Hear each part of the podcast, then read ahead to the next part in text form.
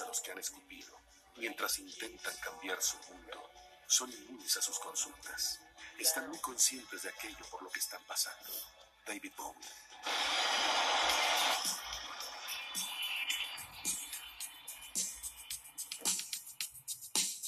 Ah, qué hermoso.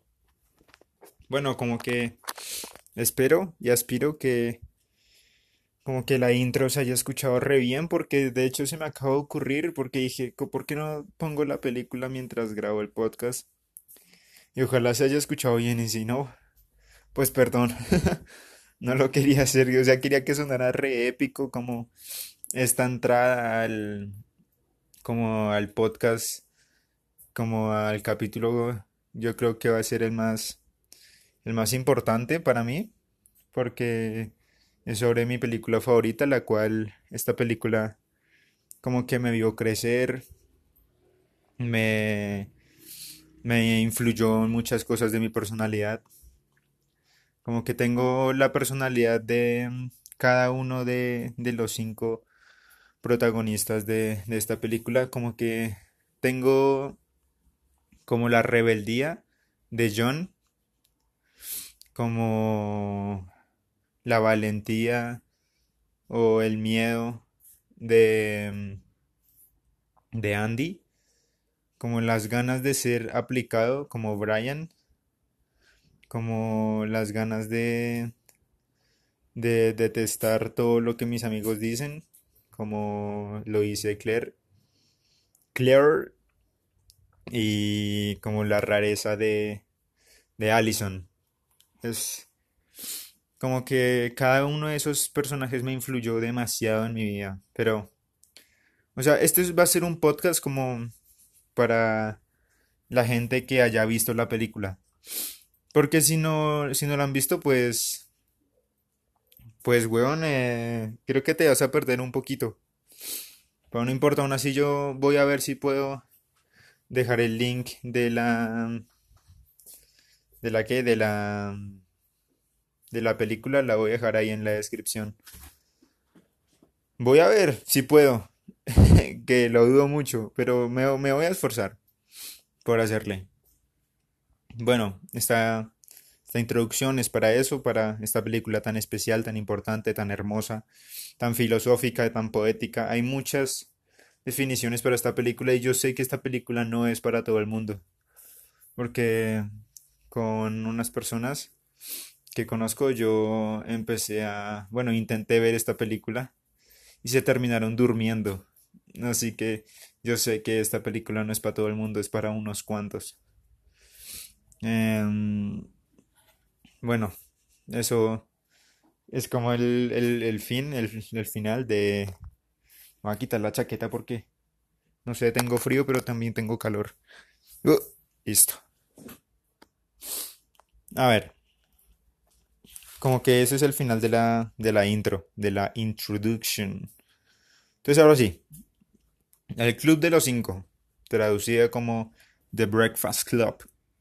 No sé por qué se llama así, aunque es un nombre muy hermoso, pero la traducción sería como el club del desayuno o el club de del lounge, como el momento de de, de descanso, como el break. Pero no, ni idea, el club de los cinco.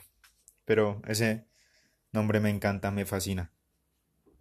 A ver, el director es John Hughes, el cual también dirigió como Mi Pobre Angelito. Creo que di- dirigió Mi Pobre Angelito uno 2 y 3. Creo, no estoy muy seguro. Yo solo anoté una. Eh, también dirigió 101 Dálmatas en 1996, la cual es una película muy buena. También la recomiendo. Y la de Drill Bit Taylor, como un guardaespaldas. El, el, el man este que tiene la nariz como, como torcida, pero que se le ve bien. O sea, es un defecto que para muchos consideramos muy grande, pero el man se ve completamente bien. Se ve guapo, la verdad. De 2008. El man este que protege a los estudiantes y al final les terminan robando. Si alguien no se la ha visto, perdón, le cagué la película. Pero sí, eh, nació el 18 de febrero de 1950. ¿En dónde? No sé, se me olvidó anotarlo. y falleció el 6 de agosto de 2009 debido a un infarto agudo de miocardio. Qué loco. Ojalá no haya sufrido. A ver, sobre la película. Veamos. La película fue publicada el 7 de febrero de 1985. Eh, se trata sobre un... Como... Ah, está pasando el señor de la mazamorra. no sé si se escuche. Pero... Eh, se trata como de cinco jóvenes que tienen que pasar un día en detención por hacer una cosa que estuvo mal. Una cosa que que como que no encajaba con, con lo que la sociedad define bueno e incorrecto. Entonces se trata como que tienen que estar conviviendo y se trata como tienen que aprender sobre respeto y entendimiento mutuo. Eh, este filme se trata sobre un drama adolescente y la persona a la cual le debo mi fondo de pantalla y una foto más recordada como del mundo de, esa película, como la escena más, más representativa es la escena final, eh, el director de fotografía y ese señor lo amo, aunque ni idea, no conozco ni su cara ni nada. Eh, Tomás Del Ruth es el director de fotografía de esta película.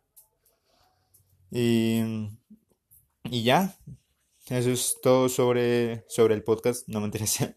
Apenas vamos empezando, tengo resto. Tengo resto como de apuntes y esas vainas. Eh, el mensaje de David Bowie es el mensaje que escucharon al principio, que ojalá se haya escuchado bien. Ahorita hice una prueba y sí se escuchó bien, pero ojalá en este también se haya escuchado bien. Como en de y estos niños a los que han escupido mientras intentan cambiar su mundo, una cosa así son inmunes a sus consultas y están muy conscientes de aquello por lo que están pasando. David Bowie. Es como un mensaje muy inspirador, a la vez que revolucionario, a la vez como de, de quitar estigmas y estereotipos de que los niños y los adolescentes somos como unos ignorantes. O sea, Mientras, o sea, solo la frase inicial, la de y estos niños a los que han escupido, o sea, se nota que mm, como que son chicos a los cuales se les han burlado y se les los han maltratado, como que son maltrechos. A esos chicos son los que, como los verdaderos sabios, como los verdaderos experimentados. O eso entiendo yo. Eh, como que está quebrantando la, la supuesta ignorancia de los adolescentes. Y está como un mensaje muy inspirador. Yo siento que como yo veo a los niños como eh, en el suelo, todos maltratados, y a los adolescentes también. Los veo y cuando David Bowie dice como este, este mensaje, como que se van, se van levantando poco a poco y con cada, con cada flexión, no, con cada flexión no, como con cada, con cada esfuerzo que hacen para levantarse, como que la tierra que está sobre su cuerpo se empieza a caer, se empieza a limpiar, como que se empiezan a levantar, a poner de pie y los moretones empiezan a desaparecer, como los golpes, las heridas empiezan a cerrar y como que vuelven otra vez para la batalla. Es algo muy lindo que me gusta como, como pensar sobre sobre esto. Me encanta pensar como que hay gente que, que en serio se inspira así como yo. Que se inspira tanto al, nivel de que yo me siento invencible. Me siento invencible cuando, cuando veo esta película. Me siento invencible cuando veo cada escena. Me siento, me siento completamente bien, satisfecho conmigo mismo. Hubiera sido algo muy lindo ver esta película mientras estaba internado. Pero en ningún momento se me ocurrió. No hubiera sido algo muy bueno. Y además no quería que las demás personas como que fueran a criticar algo tan valioso para mí como lo es esta película. Ok, vamos por El segundo, bueno, el segundo no, la segunda página. Aquí está. Como que ya ahora sí vamos a pasar a... Ya hablamos sobre el director, sobre temas de la película, sobre su argumento, como su trasfondo, su trasfondo argumental y el mensaje de David Bowie también. Y ahora vamos a pasar a hablar sobre las escenas. Las escenas como que más me impactaron a mí al primer momento que vi la película. Que obviamente, o sea, hubo un momento en el que yo veía la película cuatro veces al día. pero es algo que... Espera, Toby. Como que es algo que fueron como etapas. Porque al, momento de, al primer momento que yo vi la película, yo no entendí muchas cosas. Pero mm, fue algo aún así que me quedó como en mi, en mi ser. Como se hizo parte de mí. Como que nos hicimos uno. ¿Sí me entienden? La película y yo. Bueno, la primera escena es, eh, como no podría ser otra, el comienzo. El comienzo donde cada uno está llegando a la escuela, donde dicen sábado 24 de marzo de 1984, secundaria de Shermer, en Shermer, Illinois, 60062, una cosa así dice. Y de tantas veces que me he visto la película como que ya se me quedan los diálogos. Y me encanta. Eh, me encanta ver la película y hablar lo mismo que mis personajes a los cuales idolatro. Me encanta eso. La primera escena es el comienzo, donde cada uno está llegando a, la escuela a pasar su día en detención. la primera que aparece y la primera que habla en toda la película es Claire, la chica, la princesita, la cual como personaje y para analizar el personaje yo siento que es un personaje que identifica a muchas personas. E incluso me identifica un poco a mí. Porque somos somos personas que no hemos hecho nada para merecer lo que tenemos. O sea, somos adolescentes. Ninguno de nosotros merece lo que tenemos. Ninguno de nosotros merece como que nuestros padres tengan un carro súper lujoso. Por ejemplo, yo no merezco no merezco como la casa en la que estoy, no merezco la comida que recibo. ¿Sí me entienden? Porque ellos han trabajado toda su vida para conseguir eso. Al igual que Claire, la princesa que llega en un carro súper lujoso y ella no se merece estar en ese carro. Em, se logra ver como el ¿cómo decirlo? Como la... Como la... puta mía. ¿Cómo, cómo, se, ¿Cómo se dice eso? Como lo malcriada que está. Eh, al decir no puedo creer que no me ayudes. Es tan absurdo tener que venir aquí en sábado. Es como si fuera deficiente o algo así. Eh, como que al momento que hice eso, yo siento que siente que no tiene como si se fuera un, una como un aura o una sensación de superioridad para que ella no tenga que soportar el mismo castigo que las demás personas. Y eso pasa incluso cuando ya todos entran y el director Vernon como que entra y le dice, disculpe señor, sé que es un castigo, pero yo no debería estar aquí. Si me entienden? Como que mm, siente como esa superioridad ante los demás. Y por eso mismo la catalogan como la, la princesa. A lo mismo como le dice, le dice Bender, como John Bender le dice a ella, que si ella no fuera al colegio, seguro cerrarían la escuela, como burlándose de la princesita no llegó. Y es algo muy cierto, y no sé si alguien ha conocido a gente así. Pero yo sí, yo sí. Yo sí he conocido a mucha gente así. Y porque lo, lo hermoso y lo increíble de esta película es que cada uno logra como... Perdón, voy a abrir la ventana. Como que cada uno logra logra ver como que las las cinco personas que están ahí en la voy a cerrar la ventana. Las cinco personas que están ahí en la en la película identifican muy bien a, a todos. O sea eh, John identifica una gran parte Claire identifica otra. Si me entienden como que nadie se queda por fuera. Algunos tenemos como como que nos identifican varios a la vez.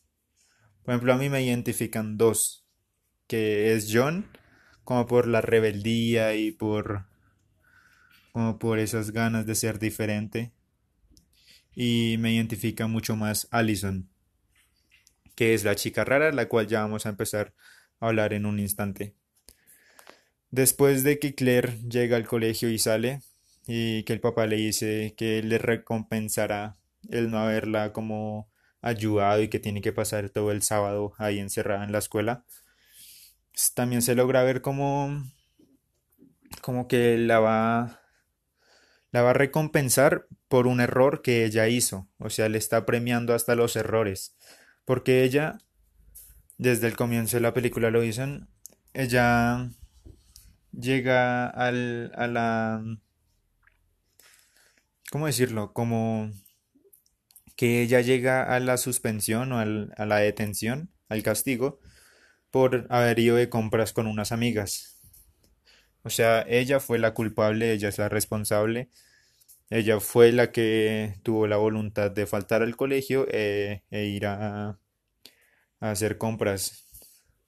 Y más encima la van a recompensar.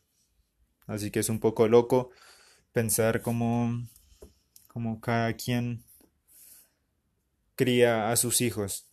Y eso me hace pensar como también que ser padre es lo más difícil de este mundo, porque ser padre es como tener que cuidarlo, pero si lo cuidas mucho lo vuelves un mimado, o si no lo cuidas, él va a sentir que no tiene atención y va a tener problemas después. O sea, sí o sí va a tener problemas, es, es verdad, eso es obvio, así es la vida.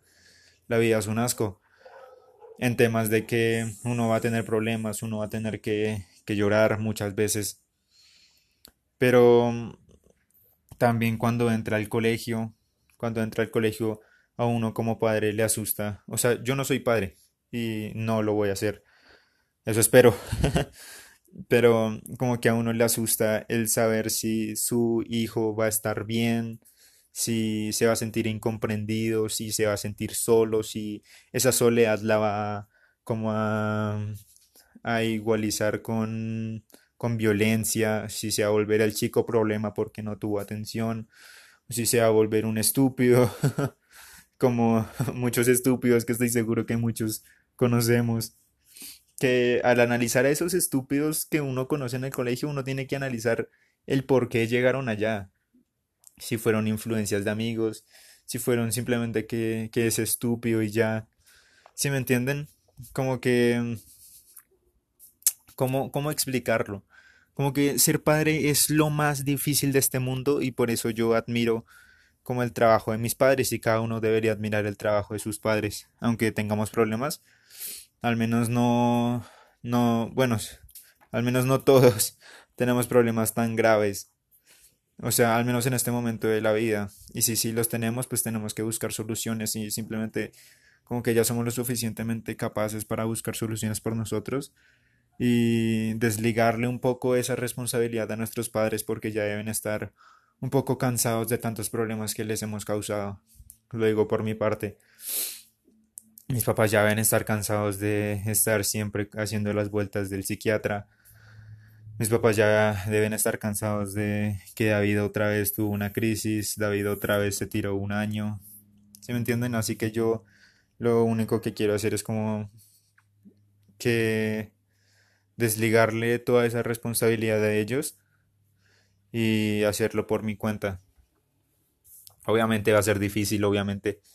El camino del héroe nunca es recto. Pero hay que hacer lo mejor posible, ¿no? Y creo que me desvié un poco mucho de la conversación. Eh, estábamos después de que aparece Claire en la en la escena hablando con el papá. Aparece Andy, creo. Es el chico del atleta.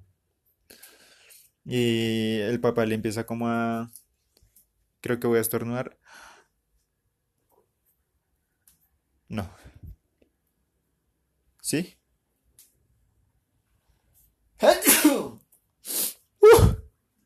Perdón muchachos, pero me alejé el celular. Así que... Uff, no mentira, sí, sí me lo alejé. Entonces después en la cena aparece Andy. Venga, ya está haciendo frío. Aparece Andy hablando con el papá.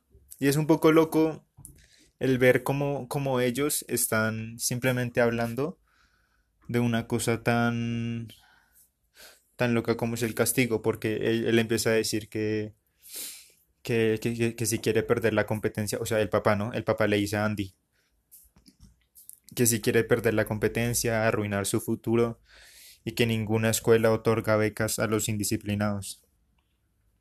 Eso, la mirada que, que Andy le, le dirige a, al papá como de rabia, como de, de, que se siente como, como enojado con él, pero más con, con él mismo. Todo eso lo entendemos ya después.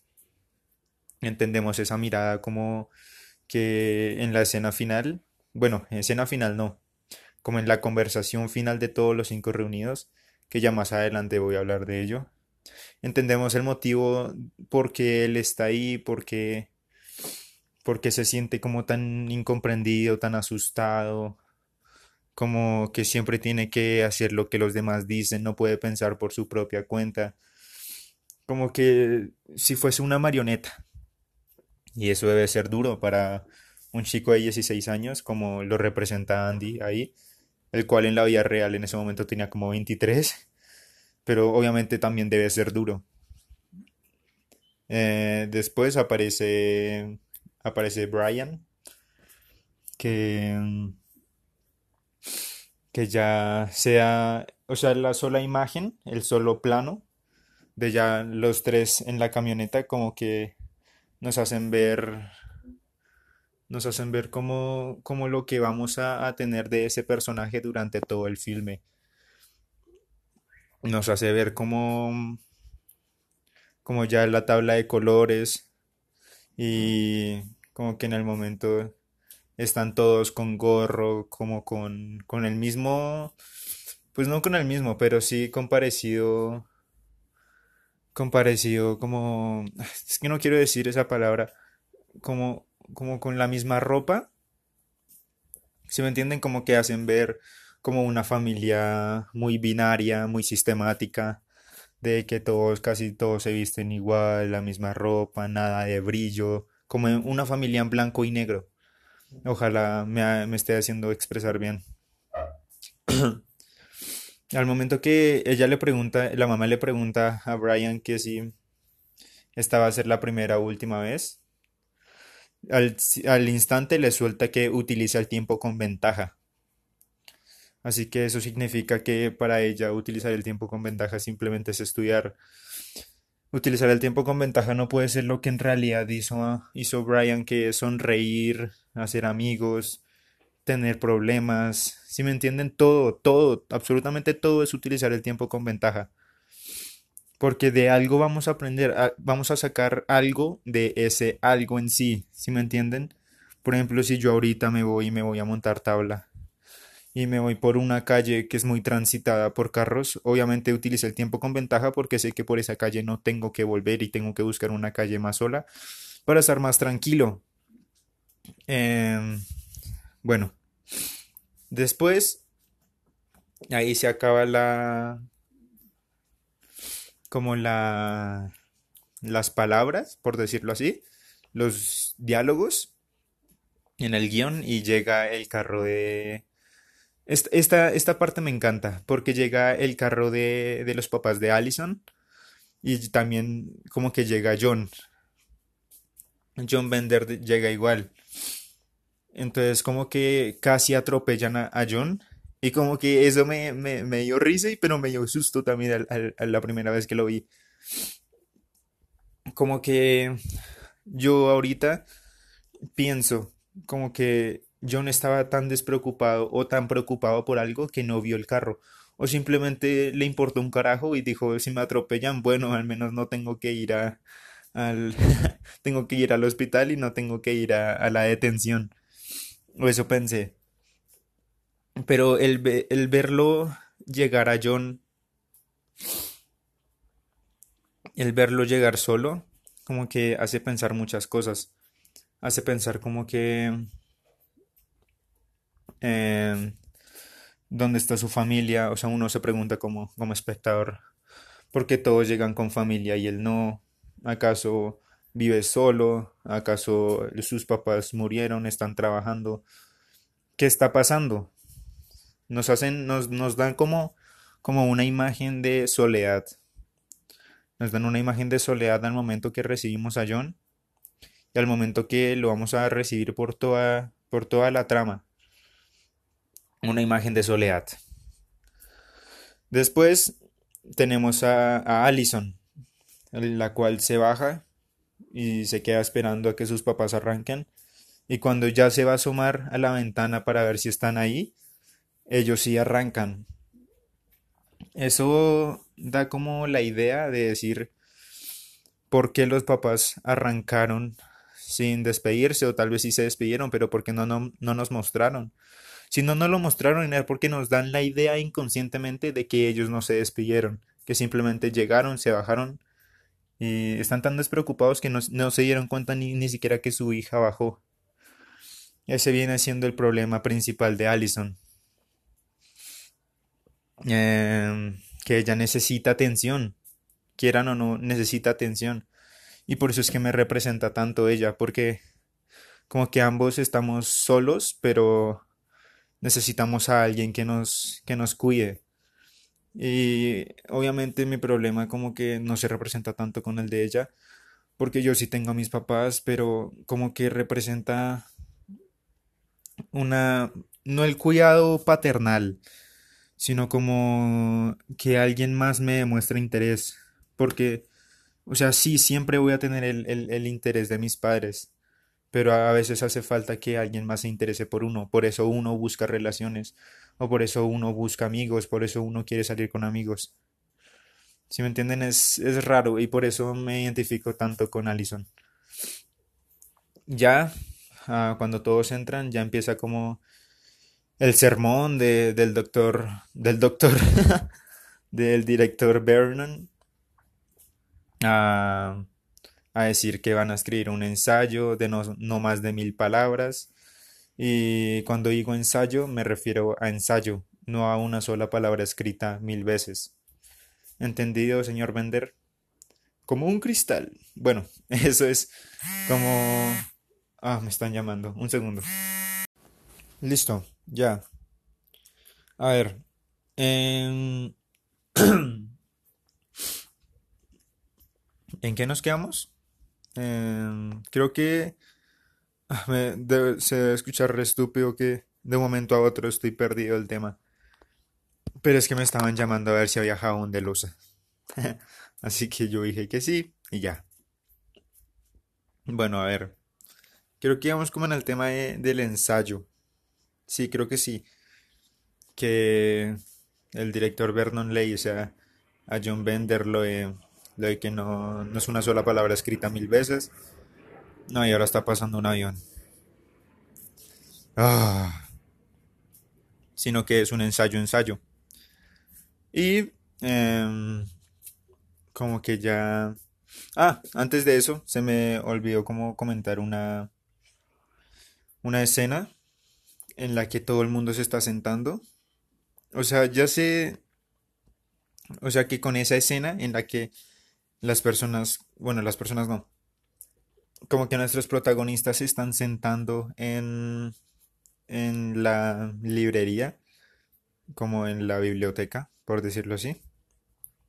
Como que ya se ve la, como el como el trasfondo de cada personaje se logra, se logra apreciar. Al momento de que, de que Claire se sienta, se sienta así como toda aburrida, desganada, se le ve que no quiere estar ahí y enseguida lo que va a decir, lo de, lo que no debería estar aquí, que es un castigo, pero que ella no debería estar ahí. Después se le ve a Andy diciendo que sí se puede sentar, o sea, le señala la silla como, como si alguien dijera, ¿me puedo sentar al lado tuyo? Y Claire dice como que, bueno, sí, claro. Pero así como que, bueno, sí, me importa un carajo. ¿Sí me entienden? Así que ya se ve como, como ese interés.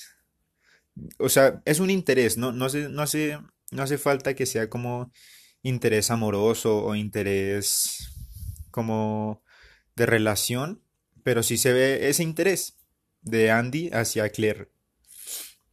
Cuando ya cuando John entra y, saca de, la silla en la que está Brian, como que lo manda, lo manda al carajo, ya se ve como, como que es el, es el chico malo. Es el rebelde, es el... Eh, sí, es el chico malo. Y eso es, eso es chévere porque no es, no es el chico malo, el típico chico malo, sino es el típico... Oh, puta. O sea, es una cosa muy complicada. Y espero explicarme bien. Pues, o sea, no es el chico malo que quiere ser malo porque sus amigos son malos, porque tiene como esos gustos de hacerle mal a la gente, sino que es el chico malo porque al final y al cabo descubrimos que tiene problemas, tiene problemas de abuso intrafamiliar, como de, de violencia, y se siente solo, es un chico incomprendido. Eso es lo lindo, que se descubre. Pero sí, la primera vez que lo vi pensé que era un imbécil. ¿Por qué? Porque, porque sí, porque me hace recordar como a, muchas personas que, que eran así conmigo, que me trataban mal, pero ahora las entiendo. Que de pronto me trataban mal porque a ellos también los trataban mal. ¿Sí me entienden? Así que lo que toca es como comprender a la gente y como paz y amor. Eh, y también se le ve, yo adoro, adoro con locura a, a Allison, la, la chica rara. Sí, todavía no nos aprendemos los nombres. La chica rara, la, como la emo. Uy, es muy linda, es hermosa. Porque como que se va, se va corriendo, caminando rápido, así, caminata de tipo olímpica, y va y se sienta dándole la espalda a todo el mundo. Eso es completamente hermoso como que se quería sentar y ya, que por favor no me vean, por favor no me vean. Y lo que hace es llamar más la atención de su forma tan extravagante, de, como de, ir rápido a, tomar su asiento. Es una cosa muy linda. Ahí se acaba la primera escena. Uf, hermano. Llevo resto y, uy, este podcast va a ser larguísimo. Y todavía faltan dos páginas de apuntes. Bueno, la segunda fen. Eh, ¿Qué? Qué estúpido, no sé hablar. La segunda escena eh, es el enfrentamiento por el tornillo caído. Em, al momento que John quita el tornillo de la, de la puerta y le da su... como que y se, y se lo esconde para que la puerta no se quede abierta. Eso es... Eso, eso me gustó, me gustó el resto. Porque era como que yo hago las cosas a mi manera porque ya he estado mucho tiempo aquí, me conozco todo el sistema, me conozco todos los números que manejan profesores. ¿Sí me entienden? Eso es, eso es algo que, que me gusta.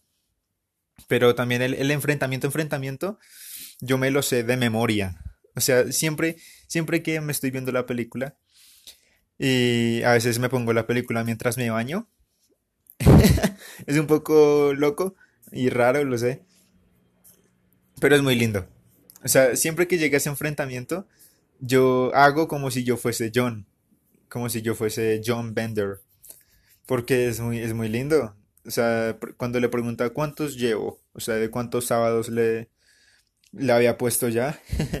y Brian se entrometa ahí diciendo que son siete, incluido el primero en el que le preguntaste al señor Vernon si Barry Manilow sabía que le robaba ropa y que por esa, por ese, por esa cosa que no hizo John, pero porque lo humillaron, ya le mete otro sábado más a John para que sean ocho, o sea, son dos meses de estar yendo. de estar yendo ahí. Así que es muy lindo, ese enfrentamiento es muy hermoso.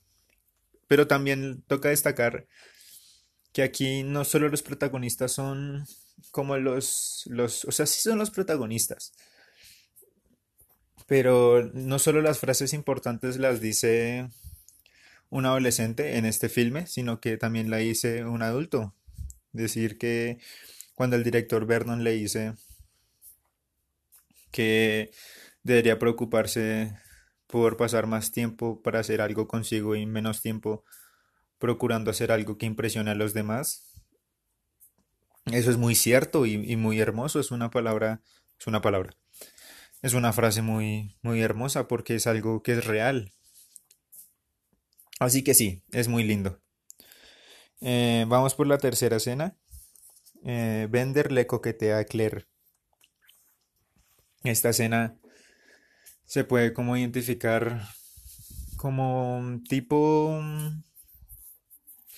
Es que, ¿cómo decirlo? Cuando, cuando John le empieza a decir que si ha tenido sexo, que si alguna vez le han tocado bajo la blusa con sin pantaletas, y le empieza a decir todas esas cosas que ella se incomoda a tal nivel, como que es lindo ver cómo, cómo Andy la intenta defender porque sabe que ella está incómoda. Pero ya vamos descubriendo un poco el personaje de Claire, que es una chica que le gusta fingir. Bueno, no le gusta, tal vez lo hace por necesidad, como por encajar. Que las personas que hacen eso, como que mm, tienen la necesidad, bueno, no tienen la necesidad. Como que las personas que hacen eso por lo de por encajar, podemos notar como, como quieren seguir la moda, quieren seguir como como las cosas que están hablándose en el momento, simplemente para que hablen de ella también, de ella o de él. Es algo loco que la gente sea así, pero obviamente lo que dije hace muchos capítulos, bueno, hace muchos no, la verdad ya ni me acuerdo. Lo de que cada quien es loco en el fondo es lo que lo que pienso. También cuando cuando como que John se empieza a dar cuenta de que ella pues es virgen, que no le ha entregado su cuerpo a ninguna persona, como que la empieza a, a seguir y a seguir molestando por el mismo hecho. Yo me gusta pensar, me gusta pensar que es por el mismo hecho de que ya pare de fingir y que lo haga simplemente porque ella quiere, que tenga, que piense por su ¿cómo, decir eso? Que, que ella piense bajo su propia fuerza.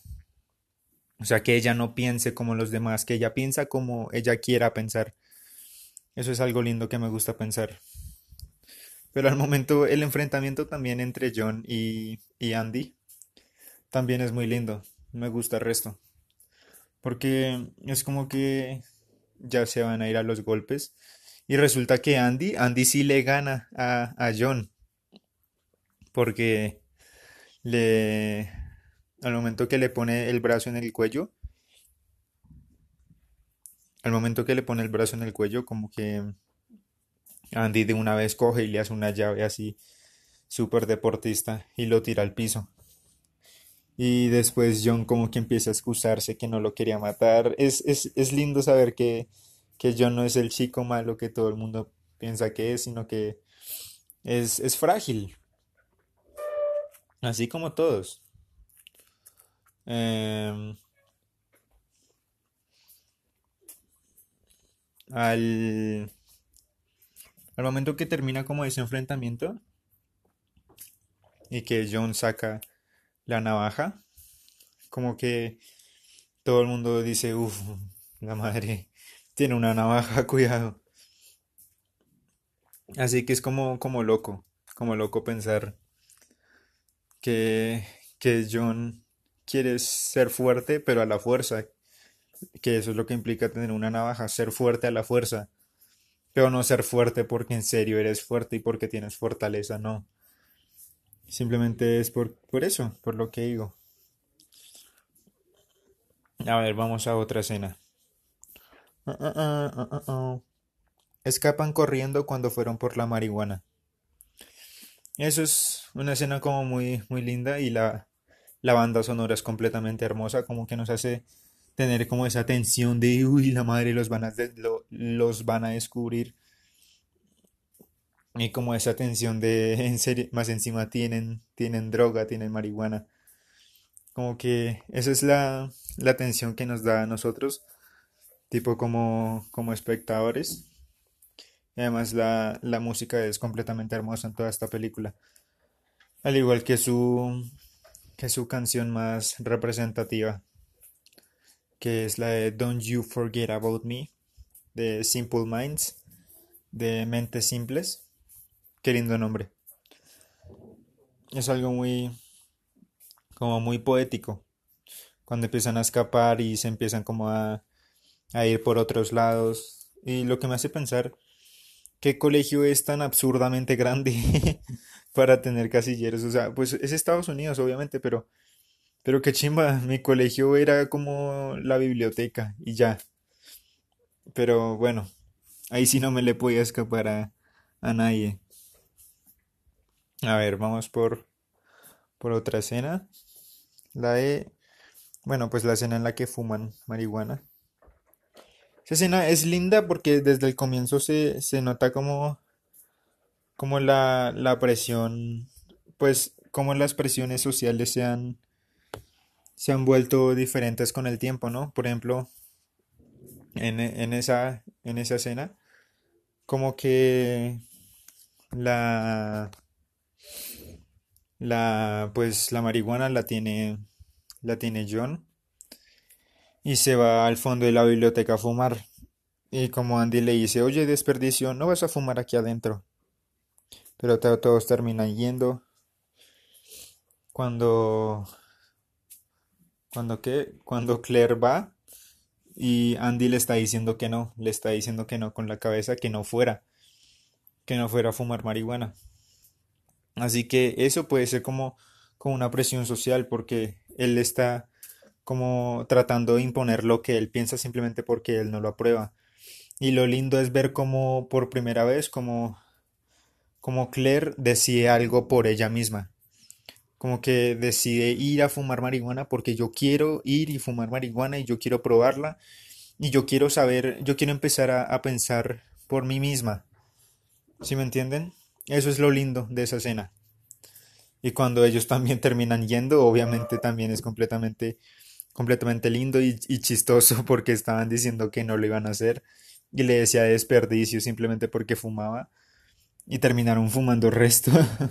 Aunque creo que en la, en la vida real, eso, obviamente eso no era marihuana, pero eso sí era como, como una, como, ah, bueno, una es como una esencia, como, no, esencia no se dice, como una, bueno, una vaina de cocinar, creo, o eso leí en algún, en algún lado.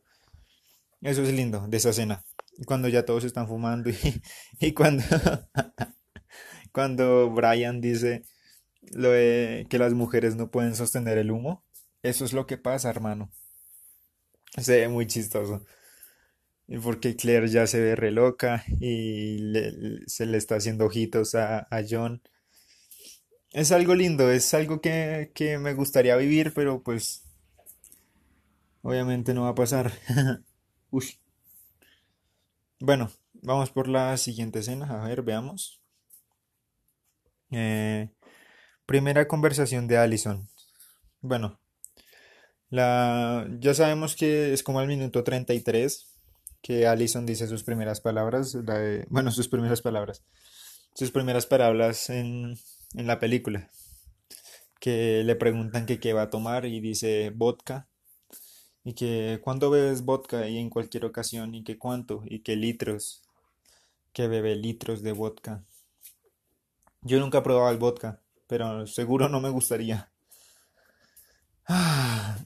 es como como raro ver esa conversación de Allison porque está como en, en una Toby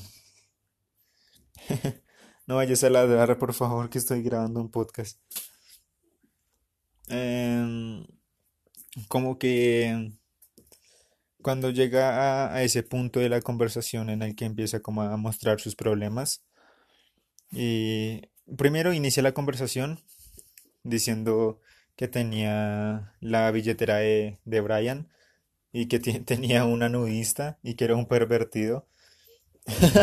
Eso es muy chévere. Y después se interrumpe para pasar a lo de las novias de John y a lo de que Claire piensa, Claire cree como en lo, de un chico y una chica, como el primer amor o el amor a primera vista y que así debe ser. Después volvemos a la escena otra vez donde están preguntando qué, qué tienen en sus bolsos y, Claire pregunta como que, que si quieren, ¿no qué? Allison. Allison pregunta como que, que si quieren ver qué tengo en el bolso. Y le, le dicen que no y, él, y ella la voltea así todo sobre el sofá. Y le preguntan que si siempre carga todas esas porquerías en el bolso. Y ella dice que sí, porque nunca sabe en qué momento tendrás que escapar. Eso es algo muy loco, porque nos deja ver como el estado de, de ese caso clínico, como, como la llama, como la llama Brian en el ensayo. Como que eso es, eso es algo muy loco, pero a la vez muy hermoso. Hermoso como que ella piensa que en algún momento tendrá que escapar. Ella no vive en paz, que en algún momento tengo que estar lista, tengo que estar lista. Es algo como que me hace pensar que en serio su problema se da por una cosa tan simple y básica como la soledad. Y por eso me asusta a mí, porque yo estoy viviendo como en esa soledad como hace tres años. De hecho, lo dije en el anterior podcast que me puse a llorar. Qué estúpido. Llorando en un podcast. Bueno, el, el caso, como que empecé a pensar como que en serio ella tiene problemas, al igual que todos, como no, no lo dan a, entender en la conversación final, que ya ahorita, esa escena está aquí, creo que es la número diez pero es loco como saber que ella va a tener que escapar y la y Brian, creo que es Brian, que le pregunta que por qué tendría que escapar y le dice que mi vida familiar no es satisfactoria. Aquí Andy dice una cosa muy cierta, que la vida familiar de todos no es satisfactoria, porque si no todos viviríamos con nuestros padres para siempre. Es algo muy cierto y, como deja ver que Andy también es, es una persona muy sabia, es muy inteligente, es muy inteligente para, para decir eso lo que dice. Em, a ver, al momento que, que Claire, no, que, que Allison dice que, que piensa escapar, le preguntan que si quiere ser como una, vieja mendiga, tipo como de danzar en los, en los autobuses, no, creo que no dice así, bailar en las calles y usar zapatos de hombre, dice, dice algo así. Y, y Claire se, se ve como su, como sus ganas en serio de irse y su, su deseo, pero su deseo irracional porque no, no es lógico, porque ella dice como que tengo que ir, puedo ir a las montañas, a Afganistán o, o a los prados o a las llanuras, ¿sí me entienden? Así que deja ver como su, su idea de que el mundo es completamente gigante y me puedo ir a donde se me dé la gana. Pero es que el mundo no, obviamente todos sabemos que no funciona así, y lo cual es un asco. Que el dinero controle todo, que nos controle el dinero. Pero es que para controlar, para que nos controle el dinero, eso es como nosotros podemos hacer cosas. Obviamente ya todos sabemos cómo funciona la vida. Pero bueno, es algo loco que, que Claire piense, piense así. Que Claire no, maldita sea, me estoy confundiendo el resto. Que Allison, que Allison piense así. Eh, a ver, la escena 7. La conversación de todos los cinco. Uf, esta... Ah, aquí ya llegamos. Bueno, como que vamos a hablar de problemas. Vamos a hablar de los problemas por los cuales llegaron, los cuales llegaron los protagonistas a la detención. Hay algo muy, muy loco y es que John nunca sabemos por qué llegó a la, a la detención. O sea, cuando estaba enfrentándose con, con el, con el director Vernon, cuando se estaba enfrentando en la, en la que, en la, por lo de la caída del tornillo, el director Vernon dijo algo así como de la falsa alarma que dio el viernes. Las falsas alarmas son muy divertidas, ¿cierto? Una falsa alarma. Yo no sé, pero me gustaría pensar que fue algo de violencia intrafamiliar. Me gustaría pensar que John está ahí por esa razón. Me gustaría pensar que, que es algo más grave que los demás. Em, todos tienen problemas, al igual que, que los protagonistas. Por ejemplo, por Claire ya sabemos desde el principio de la de la de la serie, de la serie, de la, de la trama que está ahí porque faltó a clases y, se fue a, hacer, se fue de compras con las amigas. Por, por parte de, de Andy, nos dijo que se le había tirado encima a un chico mientras estaba cambiando y lo, eh, lo, amarró con cinta adhesiva. Eh, lo cual es algo muy enfermo y que él simplemente lo hizo porque estaba pensando en su viejo, en, en su padre y que él siempre daba como esas charlas de las locuras que hacía en el colegio y, y de sus anécdotas de la debilidad. Así que él simplemente sin, sin querer sin querer hacerlo se le tiró encima a, a un chico y le empezó a le empezó a amarrar los brazos, las piernas con cinta adhesiva. Después contó que al momento que le quitaron la cinta adhesiva, le quitaron algo de su vello, porque era un, un chico muy velludo, y también le arrancaron algo de piel. Y lo cual es algo muy enfermo. Y saber lo que lo hizo simplemente por su papá. Porque quería ser como él. O quería que al menos pensara que él era cruel. Así que él, como que esa es la, la situación en la que él no sabe, no sabe de dónde, como que no sabe, no sabe qué hacer, no sabe si ser cruel, sino si ser como él quiere ser, porque no puede pensar por sí mismo. Es algo muy loco que piensen así. Y lo más loco es pensar que los problemas van a seguir, aunque todos ellos hayan dicho todo lo que dijeron y hayan vivido todo lo que vivido, los problemas van a, a persistir a no ser que se haga algo muy fuerte, un cambio muy radical que inicia por nosotros mismos. En el momento que, que Brian dice como que porque está ahí es porque tenía que entregar un trabajo y el trabajo era hacer una, una lámpara de, en forma de elefante. Y cuando jalaran la trompa se tenía que prender la lámpara. Y que la de él no prendió. Así que lo, lo reprobaron. Y que jamás había reprobado en su vida. Entonces como que se, se vio a, a dar al momento en el que John dice que porque pensaste que iba a ser fácil y Brian dice como que deberías ver a los tontos que toman ese taller. Y resulta que, que John también toma ese taller. Se empiezan como a discutir de que él es un idiota porque él no sabe de trigonometría y él es un idiota porque no sabe hacer una, una lámpara. Nos deja ver como las debilidades que tenemos cada uno en el fondo, como las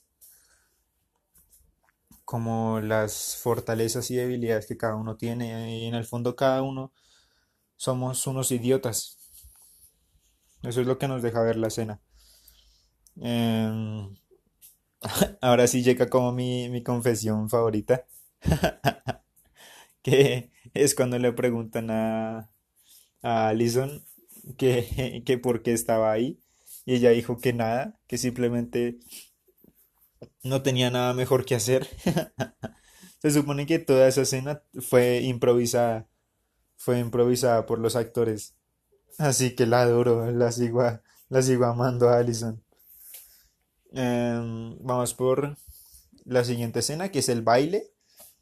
El baile en el que es completamente hermoso. Porque todo el mundo, ese baile es completamente como, como significativo de la película también, como un baile emblema. Es muy lindo. No tengo nada más que decir de ello. Es, muy lindo y nos dejan ver como que se están desahogando y se están haciendo amigos. Vamos a por la siguiente escena, que es que Brian escribe el ensayo. Pues ya sabemos el ensayo. De hecho, yo el ensayo me lo quería tatuar. Me lo quería tatuar todo como tipo en el brazo o algo así. Pero después me di cuenta que, que no. Que soy muy delgadito para escribir tantas, tantas frases. La última escena es las escenas finales, la de los besos y Bender levantando el puño. Esa escena como que me hace sentir me hace sentir fuerte, me hace sentir como como empoderado. Es muy linda la escena en la que se besan, en la que se van y Bender levantando el puño es completamente hermoso. Es una cosa muy linda. Listo, ahora sí Acabamos con las escenas. Ahora vamos por los puntos a resaltar, que solo son... Eh, eh, eh, solo son dos. Y acabamos. A ver. El primer punto es cuando están en el, en el principio. El principio de la película aparece un como que alguien escribió en la como en el, en el baño, en la pared del baño, alguien escribió I don't like Mondays. Y eso significa como que no me gustan los lunes. Eso es un tema delicado porque fue una tragedia estudiantil que ocurrió el 29 de enero de 1979 por una chica de 16 años en San Diego, California, la cual se llamaba Brenda Ann Spencer. Ella se levantó un día de su, de su casa, de su cama, y, y, salió a la ventana, salió con un rifle semiautomático de calibre 22 y empezó a dispararle a los chicos del colegio que tenían frente de su casa, empezó a dispararle a los niños como si fuesen como si fuese una casa y les empezó a disparar y hubo muchos heridos, muchos muertos, no tengo las cifras aquí, porque no las anoté. Pero ese es el, significado de la frase I don't like Mondays. Y el segundo punto, ya para terminar, es que John Hughes, el director y guionista de, esta maravillosa película, aparece al final de, la misma. Aparece como el padre que está recogiendo a, a Brian. Ahí, ahí aparece él, está conduciendo. Y ya, muchas gracias a esta película por aportarme todo lo que me aportó y seguir aportándome todo lo que me va a seguir aportando. Esta película es lo más hermoso del mundo. Y, y ya, supongo que ahorita me largo a escribir o a dibujar o a leer o hacer alguna cosa para no estar aquí encerrado. Nos vemos muchachos. Cuídense y ojalá vean la película.